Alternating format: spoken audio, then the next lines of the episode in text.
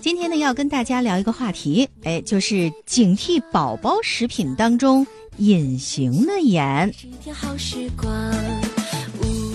呃，最近呢，有听众提问说，看《中国居民膳食指南》提出不同年龄段盐的摄入量，那么，哎，我们的家长朋友就想了解一下，在日常生活当中应该如何保证盐摄入不会超标呢？又要如何注意食品当中隐形盐的摄入问题呢？小伙伴们一起来分享。哎，关于这个问题呢，我们来听听著名的儿科专家张思来张奶奶是怎么说的吧。张奶奶说呀，根据二零一六年咱们中国居民膳食指南，学龄前的儿童每天盐的摄入量，哎，您知道标准是多少吗？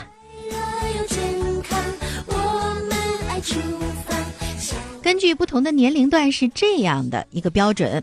那么一到两岁呢是小于一克，两到三岁小于两克，四到五岁小于三克。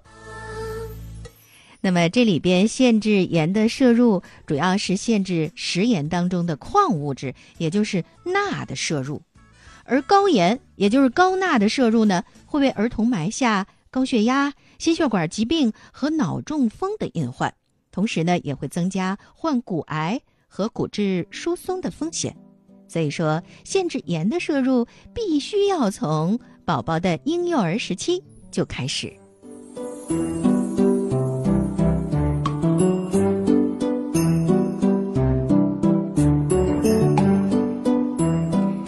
实关于少油少盐这个话题，大家应该呃还都是有这个意识和理念的。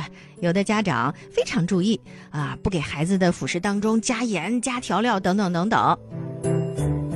应该说，从孩子开始添加辅食起啊，呃，虽然我们关注了在饮食当中少放盐的这个问题，但是人们往往会忽略了食物当中隐形盐的摄入。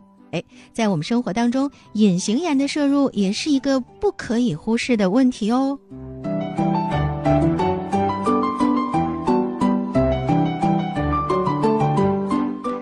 那您可能就想问了，哎呦，阳光妈妈，那什么是隐形盐呢？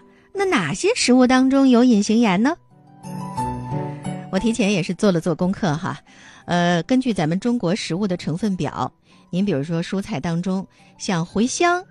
芹菜还有这个茼蒿当中，钠的含量就比较高。呃，一百克的茴香当中含钠一百八十六点三毫克，呃，这相当于含盐量每一百克就达到了零点四七克。还有这个茼蒿，茼蒿当中钠的含量，呃，是每一百克当中有一百六十一点三毫克。那么芹菜的茎叶当中呢？每一百克当中的钠达到了二百零六毫克。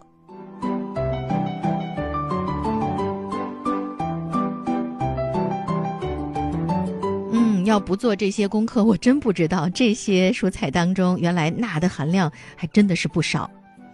呃，另外呢，还有一些蔬菜含盐量在每一百克当中会达到四十到一百毫克。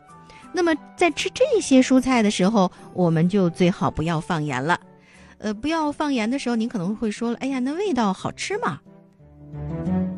哎，您可以用其他的调料啊，比如说使用醋，还有芝麻油、橄榄油、核桃油、亚麻籽油等等来调一下味道。刚才咱们说的是含钠比较多的，另外还有高钠含量的蔬菜。哎，我仔细说，您。仔细听啊，呃，这个高钠含量的蔬菜包括什么呢？像各种萝卜，还有芥菜头、大白菜、胡萝卜缨、芹菜叶儿、生菜、西洋菜、藕、野菜当中的白花菜。哎呦，这些菜当中钠的含量，嗯，不但是有，而且是高钠。所以说我们在烹制这些蔬菜的时候，就更要少放盐啦。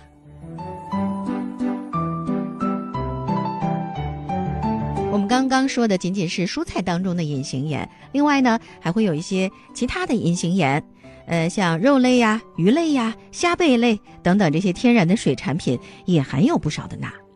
在咱们日常生活当中吃的面包、起酥类的食品、麦片儿、饼干、蛋糕、点心、冰淇淋、奶酪、牛肉干、海苔、薯片儿、加工类的肉制品等等，这都是含钠比较高的食物和零食。那么还有个别的矿泉水，一百毫升的含盐也会达到八十毫克。所以说，家长朋友不要以为，哎呀，我做菜少放盐，孩子就不会这个盐使用超标。其实真的没这么简单哈。包括这些我们刚才提到的蔬菜当中的隐形盐，还有其他食物当中的隐形盐，咱们都都要做到心中有数。那么在学龄前的孩子们吃到这些食物的时候呢，就应当适当的减少这一天其他盐的摄入量。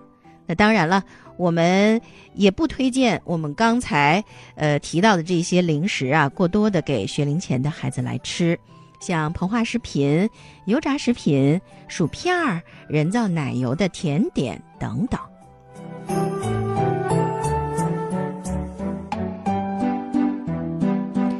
健康宝贝是吃出来的，但是这吃里边的学问可真的是挺多的哈。希望今天呃，这个我们刚才提到的这个内容呢，大家呃能够记住啊，能够平时在给孩子安排饮食的时候加以注意。